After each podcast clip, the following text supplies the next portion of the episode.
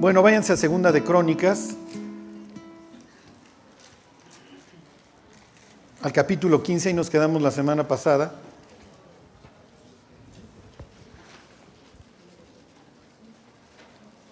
El rey Asa tiene una gran victoria contra, contra los etíopes.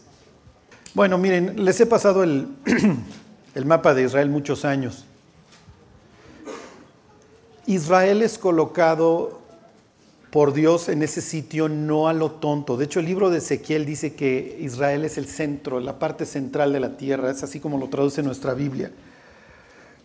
Pero como lo hemos visto y como lo vamos a seguir viendo ahora en la vida de los reyes, Israel es una zona, eh, ¿cómo les diré? Valiosa en todos sentidos. No, no quiero decir valioso, estratégico. ¿Ok? Entonces, este, Frente a Israel, digo, por Israel pasa lo que los romanos luego llaman la vía maris, el camino del mar, que va a conectar tres continentes. Va a conectar al sur África, al este Asia y al norte Europa. Y es natural que todos los mercaderes de la tierra se lo quieren apropiar. Por eso las cruzadas también y por eso los banqueros venecianos quieren controlar ahí y financian cruzadas, etc. Porque es una zona de intenso comercio y el que controle las aduanas controla las tarifas y los aranceles y controla la machaca, controla el dinero. Pero no es tanto que Dios quiera que Israel controle las, las aduanas y los impuestos de la zona, es que Dios quiere ponerse en ese lugar para que todos los pueblos de la tierra sepan cuál es el verdadero Dios, ¿entiende? Ahora traslada eso a tu vida. Tu vida, no voy a decir tu vida, sino tu nueva vida es estratégica, es importante y donde Dios te ha colocado es con un propósito. Y si se acuerdan, alrededor de Israel habitan muchísimos pueblos que se quieren apoderar de, del mismo. ¿Por qué? Obviamente pues, sigue el dinero, porque quieren controlar las aduanas, quieren ser ellos los de los impuestos, quieren controlar el comercio. ¿Ok? Si tú controlas esa zona, controlas el epicentro donde todo está sucediendo. Por eso Dios coloca allá a Israel y le da algo valioso. Piensa ahora en tu vida. Tu vida es algo valioso.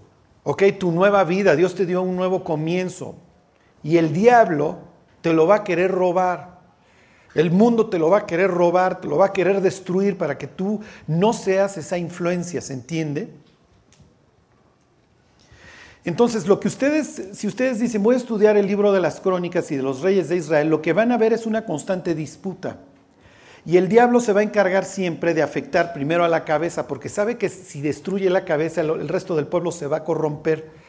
Y lo logró a la perfección si ustedes se acuerdan, digo, en Samuel y en Crónicas no se menciona mucho a Satanás, digo, lo leímos una vez ahí cuando dice la Biblia que Satanás incitó a David a hacer el censo, pero de ahí en fuera no. Pero sus efectos, como siempre de este, de este actor invisible, siempre se dejan sentir, se dejan sentir en nuestra vida, en nuestras familias, en nuestro mundo. Piensen en el municipio en el que vivimos. ¿Ok? Es totalmente dirigido y gobernado por el Satán. O sea, ya para que tú estés de cacería con otros hombres, a la casa así de muchachas que salen del club o de la escuela, es que ya estás bastante mal, o sea, ya tienes una perversión y un daño y un, ¿cómo les diría? Y una maldad bastante profunda, ¿ok? Y en eso vivimos, en eso nos estamos moviendo. Por eso Jesús dice que somos la sal, porque la sal evitaba en aquel entonces era el refri, la putrefacción. ¿Ok? Entonces hoy, bueno, a ver, pónganme para que Ok, el diablo ya logró algo, ya metió una cuña, ok, ya, ya destruyó, ya dividió al país. Y lo que implica, el norte está totalmente destruido y el sur ya también lo vimos. Sí, pero al sur, que sufrió con Salomón, luego con su hijo Roboam y luego con el nieto Abías, ahora tiene un avivamiento con un tipo que se llama Asa. ¿Se acuerdan? Es lo que vimos la semana pasada. Y del sur vienen los sudaneses y los etíopes, con ayuda de algunos libanes, de este, libios, también puro africano para que me entiendan, una coalición africana de un millón más sus carros, lo leíamos la semana pasada, y Asa tiene una victoria sobre ellos, entonces sostiene su reino, lo mantiene, entonces Jerusalén va a seguir siendo ese sitio de influencia, ¿ok? A ver, regrésenme para... Ok, y el mapa de este, ahorita este es el mapa que vamos a ver, para que entiendan qué es lo que está pasando. Ok, Bueno, 15.1, ahí están. Y esto va a ser muy común, ¿ok? Va a suceder en la vida del rey Ezequías, en la vida del rey Joás, en la vida del rey Josafat, que van a tener una influencia espiritual, van a tener como una especie de coach. Bueno, no, borren eso, borren eso, no, no, soy yo, no mucho management. O sea, van a tener una influencia espiritual, un guía espiritual, o influencia espiritual de parte de un, profeta. ¿ok? Va a estar el rey, el descendiente de David, que va a tener como David la influencia que tuvo de Natán, ¿Ok? Así los reyes van a seguir teniendo influencia. Unos los van a seguir, otros no. El rey Usías con Zacarías, un vidente también. Y la influencia del vidente o la influencia del profeta, profeta quiere decir el portavoz, va a ser impresionante en la vida de todos estos. Jeremías lo quiso ser del rey, de varios reyes, de Joacim y de Sedequías, pero ninguno de esos dos se dejó guiar. Ok, y aquí Asa va a ser claroscuros, ok, dice 15.1, vino el Espíritu de Dios sobre Azarías, hijo de Obed, aquí vas a tener al profeta,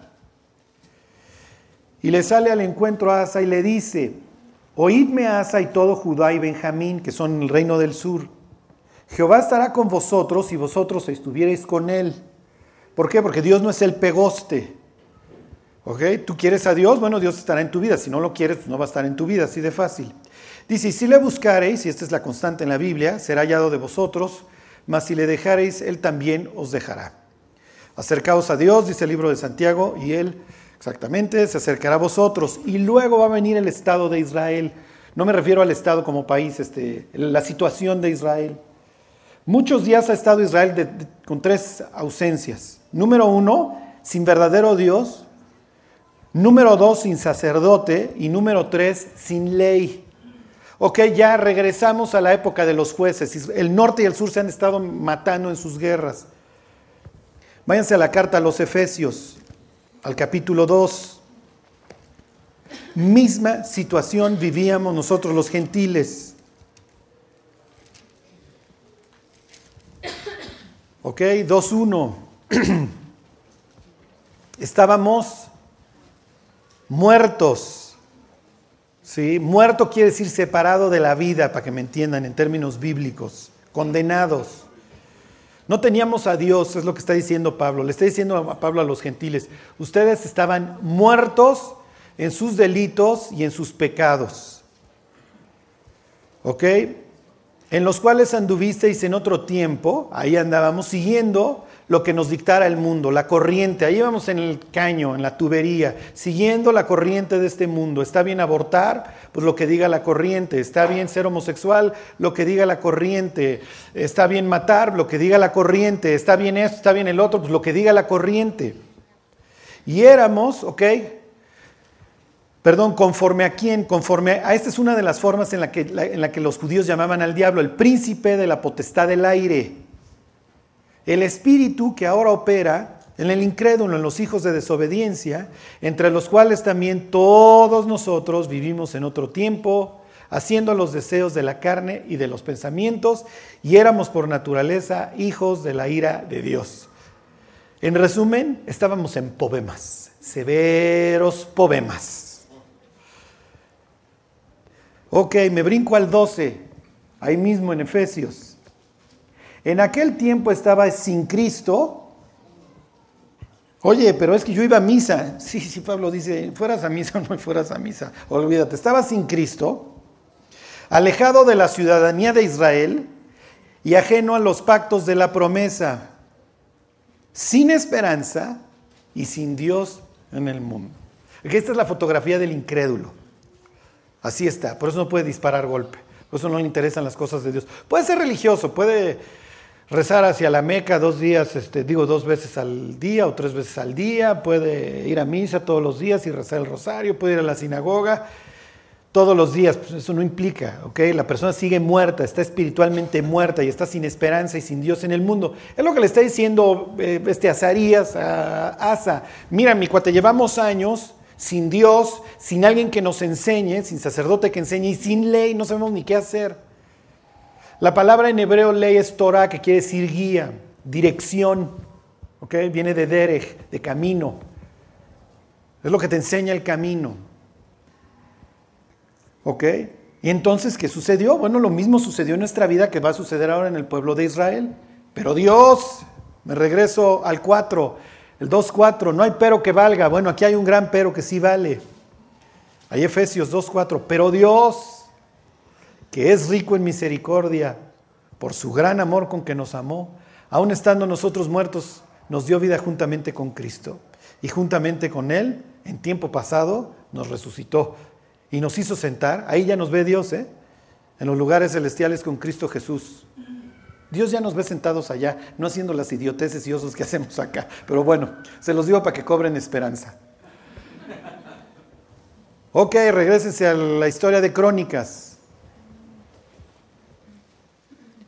Estábamos hechos pedazos, pero le va a decir a Zarías, pero cuando en su tribulación se volvieron a Dios. Yo soy el primer hijo de un matrimonio joven. Les voy a contar el caos desde mi, ángulo, todos, todos lo tenemos. Y cuando tenía dos años tenía, me dio la muerte de cuna. Mi abuelo era médico y estaba yo con la arritmia cardíaca y las convulsiones, pero no, no haces ruido, el bebé no hace ruido. Por eso ahora venden los tapetitos esos para, para que duerma ahí el bebé. Pero llegó mi papá de trabajar y me vio que estaba yo muy raro y le habló a mi abuelo, que era médico y que vivía muy cerca. Llegó mi abuelo y le dijo, mi papá, velo a ver, está en su cuarto, está en su cuna, y yo voy a ir al baño. Y cuando mi jefe salió del baño, mi abuelo y yo ya no estábamos, mi abuelo se había echado a correr al mosel. Y después de horas salieron y le dijeron a mis papás, ¿ustedes son los papás del güerito? Sí, bueno, lo siento mucho, les dijo una enfermera. Y bueno, pues pasó la arritmia, pasaron las convulsiones. Suertudotes, aquí me tienen. ok, pero ¿qué pasa si tu hijo está a punto de morir a los dos años y sobrevive y a ti ya te habían dicho que pues ya ni la va a hacer? Bueno, pues obviamente haces de tu hijo un monstruito con sentido. ¿Ok? Y así crecí yo y cuando nació mi hermana, yo alucinaba a mi hermana que me vino a robar cámara. ¿Ok? su peor pecado, el peor pecado de mi hermana era su respiración, o sea, ¿cómo respiras? ¿Por qué estás? O sea, ¿qué haces aquí? O sea, yo soy el héroe, yo soy el primer nieto, ¿qué, qué, qué? Ajá. Y entonces así, de esta forma crecí, ¿sí? me volví Daniel el travieso, yo era un malandro, era un malandrín. Mis amigos eran, dijo, los peores amigos que yo pude haber elegido eran los que yo tenía. Y andábamos por toda la ciudad así desde muy chavillos, este, haciendo cosas malas, ¿no? A los 13 años yo ya tenía una novia, no me pregunten qué hace un escuinclete a los 13 años con una novia, pero bueno, yo ya tenía. Y chequen si ustedes han tenido influencia de brujería. En mi casa había mucha influencia de la brujería y decía que si te querías olvidar de alguien, quemara sus cosas. Y yo era un piromano. Yo y unos amigos, bueno, hacíamos, éramos tremendos. Y, entonces yo me peleo con esta chamaca y entonces dije, para olvidarla, voy a olvidar todas las cosas que de ella tengo. Generé una mega explosión en el baño, ¿ok? Y acabé un mes en el hospital y mi vida cambió para mal. Después de que salí del hospital, un día estoy en la banca de, de la escuela y una niña se me acerca con una Biblia. Y entonces me pregunta que si me puede hablar de Dios. Y yo digo, ¿qué? O sea, se me hace de lo más extraño. Yo tenía en aquel entonces 13 años, que llegara una niña de 15 años, me quisiera hablar de Dios. Y por curiosidad le dije que sí. O sea, por mera curiosidad. ¿eh? Y entonces saca su Biblia y entonces me empieza pues, ahí a enseñar los pasajes. Y me interesó. O sea, se me hacía interesante lo que me decía. Yo decía, pues no me está mintiendo, ¿no? Me dijo un versículo. ¿Te das cuenta que todo lo que tú sufriste lo sufrió Cristo porque te ama? Y me leyó el versículo este que dice, ciertamente llevó Él nuestros dolores y sufrió nuestras enfermedades. Bueno, al revés, ciertamente sufrió nuestras enfermedades y llevó nuestros dolores. Me dice, ¿alguna vez lo has pensado? Y le dije, no, o sea, digo, en la casa éramos religiosos, pero una cosa es religioso y otra cosa es conocer a Dios y la escritura. ¿no?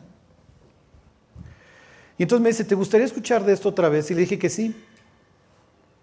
Y entonces me acuerdo el sábado, ahí llego yo temprano al portón, y entonces llega, esta chava tenía un bocho, llega ahí este, y saca otra vez su Biblia, y entonces me dice, ¿qué opinas de todo lo que te he dicho? ¿no? Entonces le digo, mira, entiendo que no me estás mintiendo porque pues todo me lo lees de ahí. Le digo, ¿qué hay que hacer? Y me dice, le tienes que pedir perdón a Dios. y entregarle tu vida. Y a los 13 años, pues ya eres un delincuente consumado, pedir perdón es algo bastante sensato. Y entonces nos fuimos, me acuerdo perfecto, a su bocho. Y entonces me dice, ¿quieres orar? Y le digo, pues sí, está bien, ¿no? Baja su cabeza, yo la volteo a ver, ah, pues yo también bajo la mía. Y entonces dice, Dios, hoy yo te pido perdón por todos mis pecados, lo cual se me hizo bastante sensato. Y le dije, y lo repetí de corazón. Y luego dice, hoy te entrego mi vida. Yo dije, ¿por qué le voy a entregar mi vida a Dios? O sea, porque alguien tiene que manejar mi vida en lugar de mí. O sea que no soy suficientemente bueno para manejar mi vida. Y entonces, este, eso no lo repetí. Eso no, no lo dije. Entonces termina ya de orar y me dice, ¿le dijiste esto a Dios? Y le digo, sí, pero yo sabiendo que no. Y entonces me dice, bienvenido a la familia de Dios y me da unos folletos de la Biblia.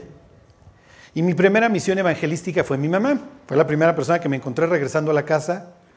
Y entonces le digo, oye, hablé con una niña de la Biblia y me regaló este folleto y te quiero regalar uno. Y entonces toma mi Biblia el folleto y me dice, ya tenemos suficientes problemas en la casa como para que tú te metas ahora a una secta. Entonces mi primera misión evangelística fue fallida y nunca la retomé. Y pasaron los años, la secundaria la recuerdo como un tiempo gris, feo, y luego entré a la prepa, y la prepa pues volví a tener así puros amigos, este, pura fiesta, ¿no? Pura fiesta, o sea, yo no podía concebir un jueves, un viernes, no estar ebrio, ¿no? Este, Luego entra a la universidad, yo intenté aplicar a la Ibero, pero no me aceptaron por mis malas calificaciones, yo siempre fui un pésimo estudiante. Y entonces por una palanca entro a la libre de derecho y yo decía, ¿qué voy a ir a hacer a esa escuela? O sea, yo no vengo al caso, yo no estudio. Y entonces entro a la libre y el primer año me saco premio. Y me encantó la carrera y entonces, bueno, pues me sentía yo Juan Camaney, ¿no? Pero unos años antes mi mamá había entrado a mi cuarto, en el año de 1990, con el folleto que yo le había regalado en la mano. Hacía más o menos cuatro o cinco años. Y me dice, ¿te acuerdas de esto? Y le digo, sí. Y me dice, yo invité a Cristo a mi corazón, mi vida está cambiando.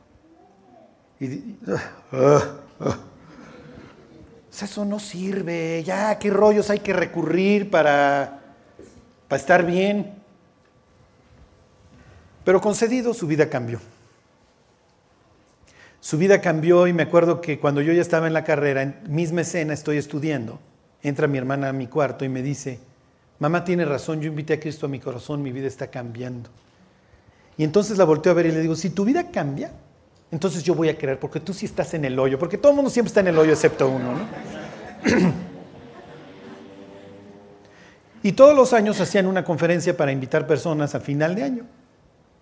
Y entonces mi mamá llevaba años invitándome. Llega el año de 1994. Mira, mira, yo veo que estos rollos son tan importantes para ti que te voy a acompañar. ¿A qué hora es? No, pues es el sábado en la noche. ¿A qué hora termina? No, pues ha de terminar nueve y cuarto. Suficiente para salir y ponerme el cohete como todos los sábados. Perfecto. Llego y lo primero que hago es ver que no hubiera nadie conocido. Pues, o sea, qué oso que me vean con los cristianos. O sea, yo voy en, en la escuela libre de derecho y voy a entrar a trabajar a un superdespacho. O sea, ¿cómo creen? La persona que va a dar la plática se para enfrente y dice, hoy vamos a hablar de un abogado que le daba pena que lo vieran con Cristo. Mm, y entonces empiezo a buscar a mi mamá entre el público. Hasta que finalmente la ubico y la veo que está sonriendo y viendo hacia adelante. ¿Saben qué es lo más impresionante? ¿Cómo empieza el pasaje de Jesús y el abogado, Jesús y Nicodemo? Él no tenía necesidad de que nadie le diera testimonio del hombre, pues él sabía lo que había en el hombre. Es lo que este Señor leyó a continuación. Dios no tiene necesidad de que nadie le venga a contar de tu vida. Llega Nicodemo y le dice, sabemos que has venido de Dios como maestro y empieza a adular a Jesús. Yo así me comportaba. En la libre de derecho todos los exámenes son orales y más te, vale, más te vale haber adulado al maestro durante el ciclo escolar, porque te lo vas a encontrar en el examen final. Entonces yo dije, wow, este cuate, qué tipazo. Sí, es un tipazo, es un gran abogado. Y se voltea a Jesús y le dice, en verdad, en verdad te digo que el que no naciere de nuevo no puede ver el reino de Dios. Y me quedé pensando, ¿por qué le dijo eso? Y me desconecté de la plática.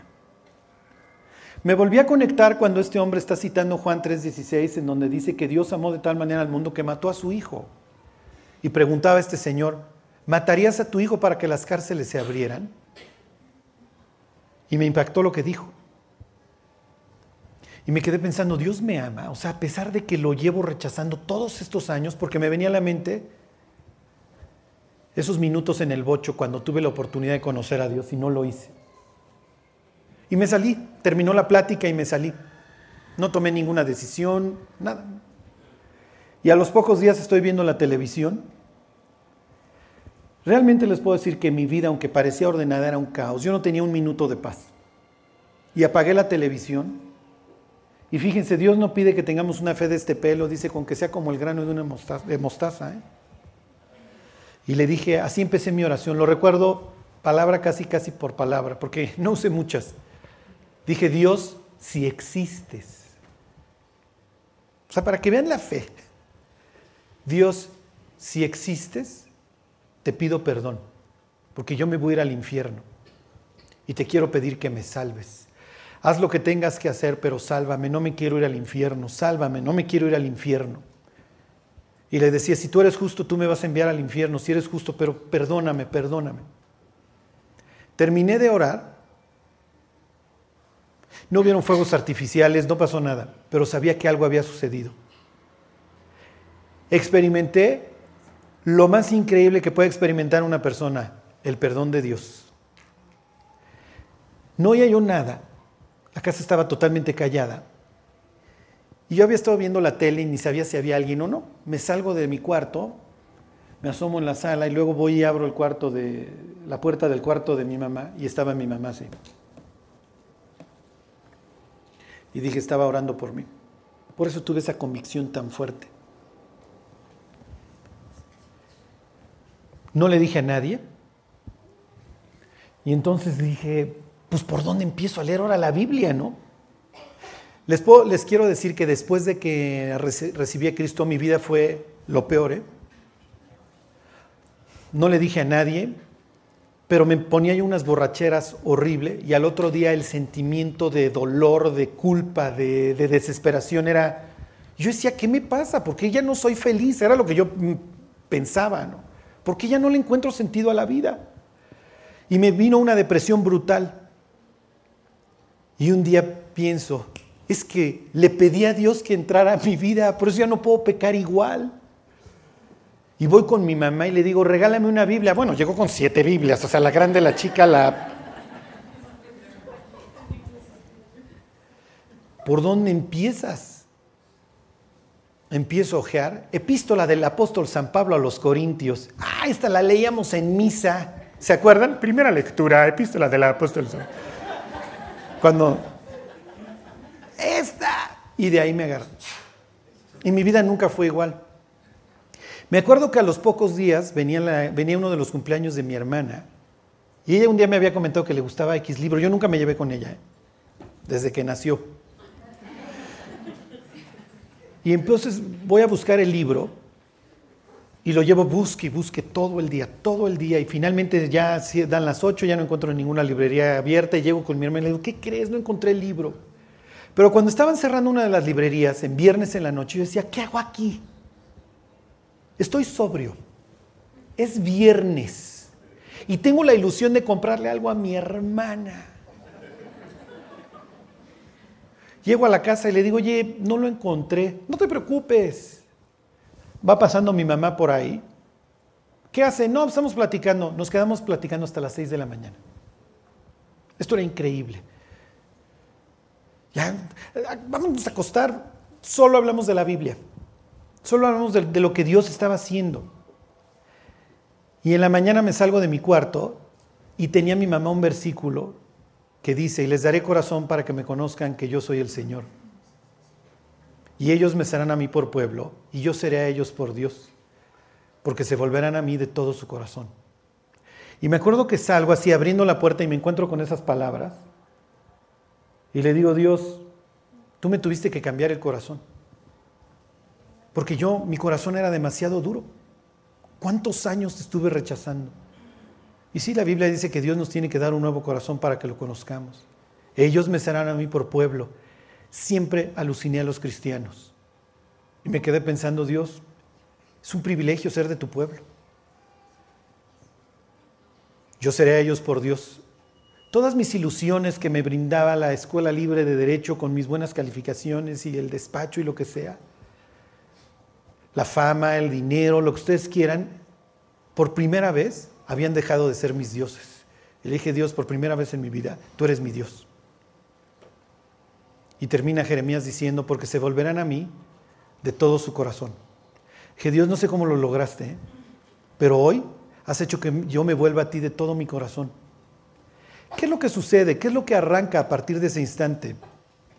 Arranca una guerra. Una guerra en contra de uno mismo, en contra de un mundo que no quiere conocer a Dios y una guerra contra el diablo. Carlos, ¿acaba algún día? No, hasta que estemos en la presencia de Dios. Y quiero decirles, mis amigos, que van a tener muchos días en donde van a querer tirar la ametralladora. Piensen en esos lugares vacíos que van quedando en las iglesias, del soldado que ya no aguantó. La sed, el, calor, el hambre, el dolor, la depresión, lo que ustedes quieran, ya no lo pudo soportar, tiró las armas y salió por piernas. Me acuerdo que hace años empieza mi suegro, estaba junto a él este, Antonio, el misionero de Chile, y dice, somos los sobrevivientes Quiero decirte que si tú llevas años siguiendo a Cristo, eso eres, ¿eh? Eres un sobreviviente. Y has podido sobrevivir a pesar de las inclemencias del tiempo, de los ataques del diablo, de la guerra en la que vives. Sería fácil regresarnos al mundo. Es lo que dice la carta a los hebreos. ¿eh? Todos los patriarcas, los grandes hombres de Dios tuvieron tiempo y tuvieron la oportunidad de regresar. Abraham siempre se pudo haber regresado a su Nueva York, a Ur. Y dice la Biblia que no quisieron regresar porque esperaban una patria mejor, la celestial. ¿Qué es lo que te mantiene? ¿Por qué sigues adelante? ¿Por qué sigues avanzando? Hey, ahorita van a ver qué es lo, qué es lo que nos arrasa. No son necesariamente los pecados grandes, ¿eh? Lo que nos acaba exterminando es una sola palabra, el desaliento ya no puedo, ya no puedo más. Quiero decirte, entre más avances, entre más camines con Dios, los problemas van a ser constantes, los dolores van a ser cada vez mayores. Es parte de, porque vivimos en una guerra por las almas. Somos este pueblo que Dios colocó en un sitio donde todo el tiempo te van a querer robar. Y si no son los amonitas y o no los moabitas, van a ser los sudaneses o los etíopes o los libios o los del reino del norte que ya están hechos pedazos o de todos lados van a venir los ataques. El chiste es cómo los enfrentamos. Y la bomba atómica del diablo contra el cristiano, el desaliento. ¿Para qué sigues? ¿Para qué continúas? Mira, no hay cambios, no pasa nada. Mira, tu familia sigue de incrédula. Jamás te van a escuchar. Te ven como un loco. Tus amigos en tu oficina, ve, eres el loco. Y hay épocas de sequía espantosa, ¿eh? donde el diablo nos mete en unos desiertos como llevó a Jesús, para que ya nos rindamos, para que ya no puedas. Es lo que le va a pasar a Asa. ¿eh? Asa acaba de así de una super victoria y la siguiente vez que le venga un cañonazo va a decir, ¿por qué otro? Le va a suceder, ¿cuál es tu peor miedo? Si tú le hubieras preguntado en aquel entonces a un israelita, ¿cuál es tu peor miedo? Te hubiera contestado con una palabra, ahorita lo van a ver. Ok, fíjense, les sigo leyendo la historia. Segunda de Crónicas 15:4. Dice, pero cuando en su aflicción, en su tribulación se convirtieron a Jehová Dios de Israel y le buscaron, y me buscaréis y me hallaréis, porque me, buscaréis de todo vuestro corazón, ¿se acuerdan? Y seré hallado de vosotros. Cuando le buscaron, él fue hallado. Sí, el que a mí viene, dice Jesús, yo no le echo fuera. Ok, dice versículo 5, y piensen en su vida, en aquellos tiempos no hubo paz, ni para el que entraba ni para el que salía, sino muchas aflicciones sobre todos los habitantes de las tierras. Y una gente destruía a otra, piensa en tu familia, en tu trabajo, en lo que tú quieras, ese caos. Y una ciudad a otra ciudad, porque Dios los turbó con toda clase de calamidades.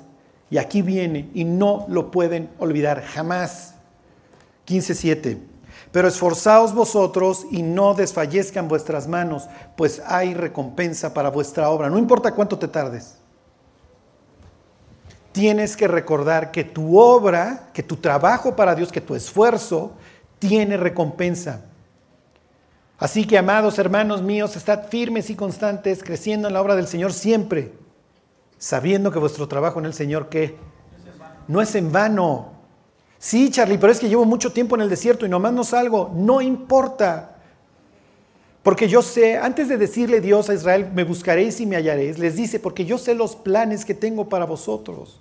Planes de paz y no de mal para daros el fin que esperáis. Y luego ya dice, y vendréis y me buscaréis y me encontraréis, bla, bla, bla. Cuando aparentemente no está pasando nada, es cuando más está pasando. Sí, pero yo no veo nada. No te preocupes, Dios sí. Se lo, va, a decir. Los ojos de Jehová recorren toda la tierra. ¿Se acuerdan la cosmovisión bíblica? Para el judío está una cúpula y encima de la cúpula está el trono de Dios. Y Dios está haciendo así, dice la Biblia, que nos ve como langostas, como insectos. Ahí a ver qué babosada si ya está agarrando trancados en el periférico, si ya se enojó otra vez. ¿Ok? Los ojos de Jehová recorren toda la tierra para mostrar su favor a los que de corazón sincero le buscan. No, ok, no te puedes rendir. No importa qué esté en tu pasado, no importa lo que has hecho. Como dice Jeremías, el que cae no se levanta. Ni modo, te vas a tener que levantar. Y los grandes hombres de Dios todos hicieron osos. Ahí tienes a Abraham yéndose a Egipto, o sea, a la primera de cambios viene una sequía, me pinto. Ahí tienes a su hijo Isaac, a la primera de cambios me voy. Claro, Dios lo detiene, porque ya iba camino a Egipto igual que su papá. Jacob sale por patas. Ay, ciertamente es casa de Dios. Sí. El currículum de Moisés, se busca pastor. Soy un prófugo de la justicia, 80 años tartamudo. ¿En serio? ¿Y quieres predicar? Sí, sí, me, me dan chance. No, no te damos chance, Moisés, lárgate. Como líder serías el peor. ¿En serio? Este cuate guió a millones en el desierto durante 40 años. Piensen, no hay un tipo en la Biblia que tú digas, wow, qué currículum, nunca se equivocó. Bueno, ya vimos la vida de David. Todos fallaron, todos tuvieron sus ratos espantosos. No que le haya alcanzado ya, dice Pablo, ni que ya sea perfecto. Pero una cosa hago, olvidando ciertamente lo que queda atrás, me extiendo a lo que está delante, para ver si logro alcanzar aquello para lo cual yo fui alcanzado por Dios. ¿Sí se acuerdan que Dios los alcanzó para que alcanzaran algo? Dios no nos encontró. Ese día que apagué la tele y dije, Dios, perdóname. No simplemente llegó Dios, me perdonó y me dijo, mi Charlie, hazle como puedas, te veo en el cielo. No, no, a ver, ya llegué. Vamos a ordenar este caos. Vamos empezando a ordenar todo este caos que está aquí y vamos a darle forma y vamos a darle una dirección. ¿Se dan cuenta que cuando estamos en depresión es mucho más fácil pecar, enojarnos, gritar, lo que ustedes quieran? El diablo lo sabe. Por eso primero te desaliento y luego te empujo a lo que sea, porque va a ser muy fácil que caigas, pues ya estás todo golpeado del estómago, ya no vas a subir la guardia. En uno de los videos que hizo Joss, ¿se acuerdan de los corredores? Así termina, pero esforzaos vosotros y no desfallezcan vuestras manos, porque hay recompensa. Y vas a recibir recompensa en, el, en, esta vida muchas veces y vas a recibir recompensa en el cielo. Es lo único que importa. ¿eh? Ok, cobró ánimo, viene de una gran victoria, versículo 8. Cuando Asa oyó las palabras y la profecía del profeta Azarías, hijo de Obed, cobró ánimo y quitó los ídolos abominables de toda la tierra de Judá y de Benjamín entonces empieza a ser una limpia ahí espiritual. Y de las ciudades que él había tomado en la parte montañosa de Efraín, conquistó hasta parte del norte. Y reparó el altar de Jehová que estaba delante del pórtico. Esto es increíble, o sea. A ver, pónganme aquí. Ok. ¿Se acuerdan? Este es el lavacro. El altar estaría aquí. ¿Por qué hay que repararlo? Porque ya no se usa. Ya los sacrificios a Dios se acabaron. Israel tenía la obligación día y noche, día y noche, bueno, mañana y tarde, mañana y tarde de sacrificar el holocausto. Cuando Jesús es crucificado, ¿qué hora es crucificado? ¿Se acuerdan? Las nueve de la mañana. ¿Y qué hacía el sacerdote?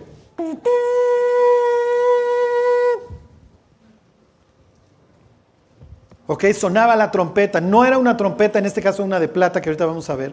Era un cuerno.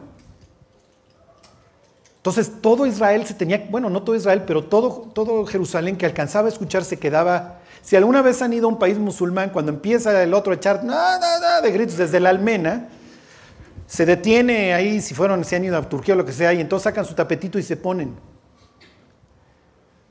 Se lo copiaron, esto viene en el Salmo 55, y un día les cuento que, cómo se creó el Islam y etcétera. Pero bueno, el caso que Jerusalén se detenía en la ciudad, está muriendo el Cordero. Y en ese instante Jesús lo están levantando. A las 3 de la tarde había que hacer el sacrificio de la tarde. ¿A qué hora muere Jesús? Entonces era recordar la muerte del Hijo de Dios todos los días. En este caso no recordarla, anticiparla. ¿Cómo está tu altar? No, pues Charlie, no, ni persona sacrifico ni nada, este, ni, ni pollo, ni mi altar. Dices el del 2 de... No, no, no, no, no, no, no del Día de Muertos. Lo que nos, para lo que nosotros es vida devocional, para ellos es esto. Israel aprende a través de esto, la muerte, el costo, miran, lo, lo cortan, sale la sangre, la derraman, todo esto es, es la forma en que Israel aprendía acerca de la expiación, el costo. Nosotros hoy tenemos la cruz, lo entendemos cuando me refiero a tu altar, ¿cómo está tu vida devocional? ¿Pasas todos los días tiempo con Dios? ¿O hay que ir a reparar el lugar ahí donde te sentabas a leer? Les voy a decir el versículo que a mí más, más me ha impresionado de toda la escritura con respecto a la Biblia. Hablará paz a su pueblo para que no se vuelvan a la locura.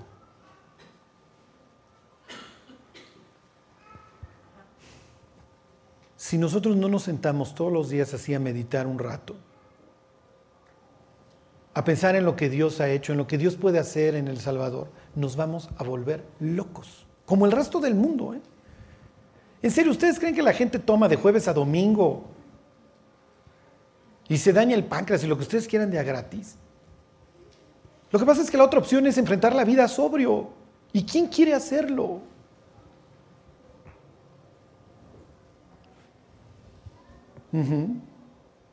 Si ustedes tienen su altar desvencijado, ya no está ese sillón, esa silla, el lugar en donde te sientas a leer la Biblia. Hay que repararlo, ¿eh? Y hay que reactivar los holocaustos para que otra vez vuelva a subir el incienso delante de Dios. Que no sirve. Leer la Biblia el miércoles, otra vez el sábado, leí un versículo. No. El sacrificio es todos los días, sino que de día y de noche, de día y de noche medita en su palabra. ¿Cuántos de ustedes tienen que reparar el, altar y decir, sí, Dios, lo tengo destruido, ya no voy a tu templo? No me refiero a un lugar, ya no entro en, ya no entro a tu presencia, ya no me presento delante de ti, ya no te oro, ya no te busco, ya no me interesa lo que me tengas que decir en la Biblia. Perdí la esperanza hace años, o hace meses, o hace semanas. Puede ser una puede ser una mesa de Starbucks, ¿eh? Es donde yo todas las mañanas, todas las mañanas, si no lo hiciera, ya me hubiera vuelto loco, o me hubiera regresado ya al mundo, no, sé qué ya hubiera hecho. ¿eh? Pero ahí es donde Dios nos repara. Ahí es donde Dios va conectando otra vez los cables a donde van. Y nos da claridad y dices por aquí. Y necesitamos escuchar esa voz en medio de la tormenta. Aunque ande en valle de sombra de muerte, no temeré mal alguno. Tu vara y tu callado me infundirán aliento. Cuando las ovejas van en las cuevas, el pastor va pegando con la vara. Entonces la oveja sabe, ahí va. No veo nada, pero escucho, escucho el, pero ¿cuántas veces los cristianos no nos quedamos a media caverna y ya no escuchas el das,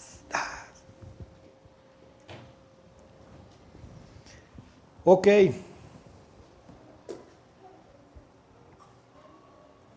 Versículo 9.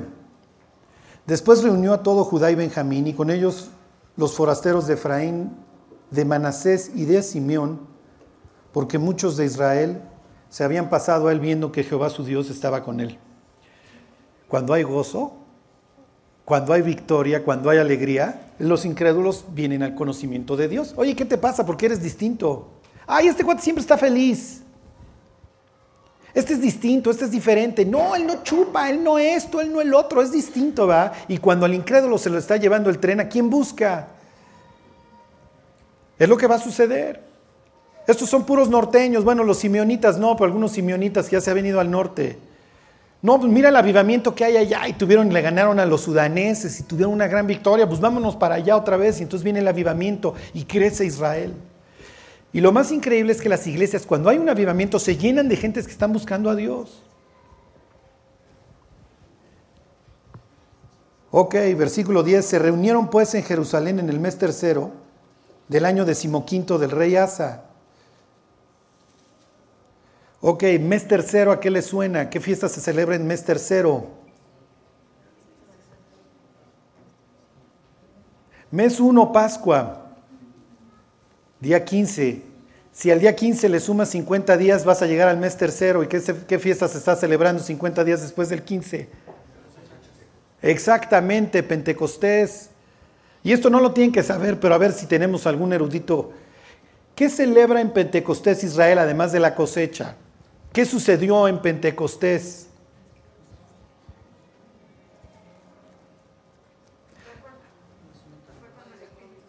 Sí, fue cuando el Espíritu Santo desciende sobre los creyentes. Sí, muy bien, es lo que sucede. Y en la época de Moisés, ¿qué sucedió en el mes tercero del Éxodo? ¿Mandé? Exactamente, les dio la ley. Entonces están celebrando la entrega de la ley, ¿ok? Dios nos dio la ley a nosotros, se la pudo haber dado a cualquier otro pueblo, pero Dios nos escogió para darnos sus leyes. ¿Ok? Hasta la fecha hay una fiesta que se llama Simhat, que quiere decir gozo, Torah, el gozo de que Dios nos dio la ley, entonces sacan del armario la Biblia y... La otra vez me decía un chavo, eres medio depres, ¿no? Me das como la impresión de que te la vives depre. Y entonces le digo, pues no, o por lo menos no, no, pensaba que proyectara yo eso, ¿no? Alguien estará pensando, no, sí, Charlie, más con la historia que nos contaste. Y le digo, no, le digo, además, no pienses así de un cristiano. O sea, digo, tal vez yo ahorita pues, soy así, porque estoy, estamos neteando para que me entiendan, ¿no? Y le digo, pero hace dos mil años tú hubieras sido Israel, hubieras visto a Jesús bailando con otros hombres Cargaban la Biblia y se ponían a bailar y le daban gracias a Dios de que les había dado la Biblia. Ok, es mes tercero, están recordando la ley, entonces pues ya nos volvimos a Dios y Dios nos dio su ley, bueno, pues vamos a guardar su ley. Es como si tú te gozaras de que Dios te dio la Biblia y que la lees y que la entiendes y que hoy puedes extraer para tu vida. Ok, versículo 11, y en aquel mismo día sacrificaron para Jehová del botín que habían traído 700 bueyes, 7000 ovejas, eso me lo voy a saltar.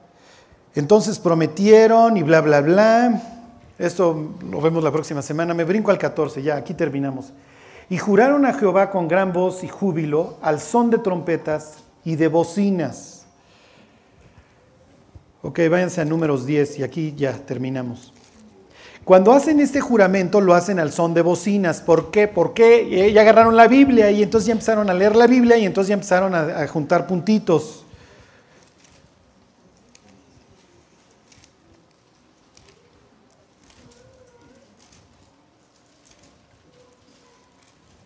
Las trompetas, estas dos trompetas, tienen un propósito. Les voy a dejar de tarea que conforme vayan leyendo la Biblia ahora, vayan subrayando todas las veces que se encuentren a las trompetas, porque las trompetas tienen mucho simbolismo. Siempre es para acentuar algo o avisar algo. ¿Ok? Piensen en el Apocalipsis. Todo el tiempo se habla de trompetas. La voz de Dios es como de trompeta. ¿Ok? La Biblia dice que cuando venga la resurrección de los muertos va a sonar una trompeta. ¿Ok? Pero aquí esto es, ahorita quiero aterrizar un poquito más. Le dice 10, ahí están 10.1. Números 10.1, ¿sí? Ok, dice, se llaman números porque hay censos, así le pusieron cuando tradujeron el Antiguo Testamento al griego, ¿ok? Jehová habló a Moisés diciendo, hazte dos trompetas de plata de obra de martillo las harás, las cuales te servirán para convocar a la congregación y para hacer mover los campamentos. Entonces tenías dos trompetas, dos testigos, entonces le decían a... Según el toquido que hicieran, se reunía el pueblo o nada más iban los ancianos. Si ya se iba a mover todo el pueblo, acuérdense que este es el éxodo, entonces están caminando. Pero las trompetas no solamente tenían como propósito convocar al pueblo para movimiento, tenía otro propósito. Fíjense. Versículo 9.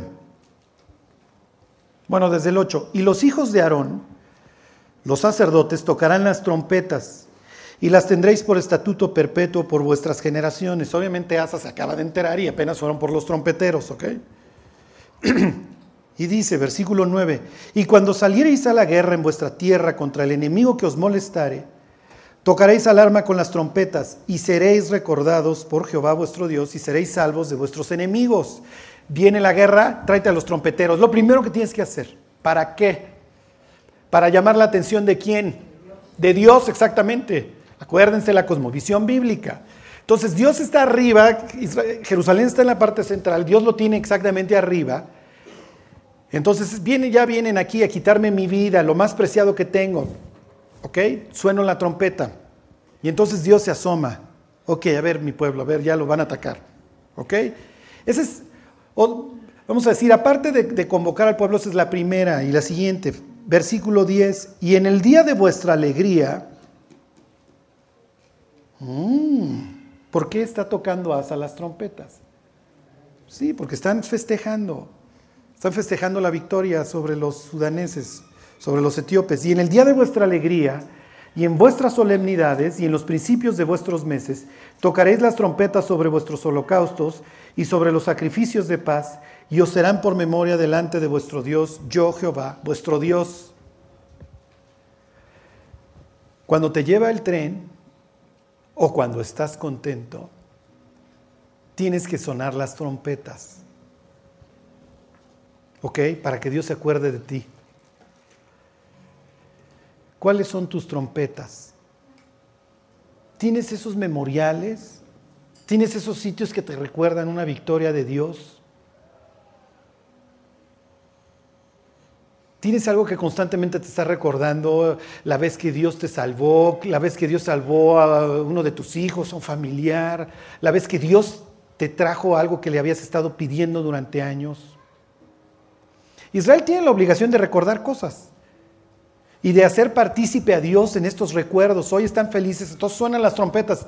Invita a Dios, dile a Dios que venga, que se haga presente. O cuando vienen los ratos malos, cuando te suena el telefonazo con la pésima noticia, lo primero que tienes que hacer es tomar las dos trompetas y decirle, Dios, te tienes que meter en mis problemas. El propósito de parte de Dios es ¿Sí se entiende? Hazme partícipe en lo bueno y en lo malo. Cuando salgas a la guerra, toca las trompetas para que yo me acuerde de ti. Y ya veremos la próxima semana que en la hora de la alegría Asa va a tocar las trompetas, pero va a volver a haber problemas y se le van a olvidar. Bueno, dice ahí la Biblia que Asa juró solemnemente que buscarían a Jehová, el Dios de sus padres. Bueno, pues vamos a, vamos a orar y vamos a decirle a Dios que lo vamos a buscar.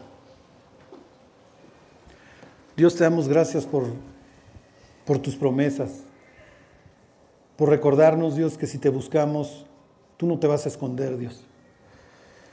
Perdona, Dios, todos esos días de apatía en donde realmente no nos interesó lo que tú tuvieras que decir, Dios.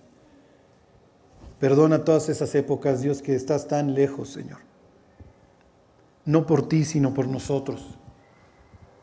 Ayúdanos, Dios, a recordar que lo más importante, Dios, al final del día eres tú. Y si tú no intervienes en nuestros problemas, Dios, y en nuestra vida, lo que hagamos viene resultando inútil. Te pedimos, Dios, que nos des este corazón inclinado hacia ti que te busque. Te damos gracias, Dios, por todo lo que tú has traído a nuestra vida. Te bendecimos, Dios, y que nunca olvidemos que hay recompensa más adelante. Que así sea, Dios. Te lo pedimos en el nombre de Jesús. Amén.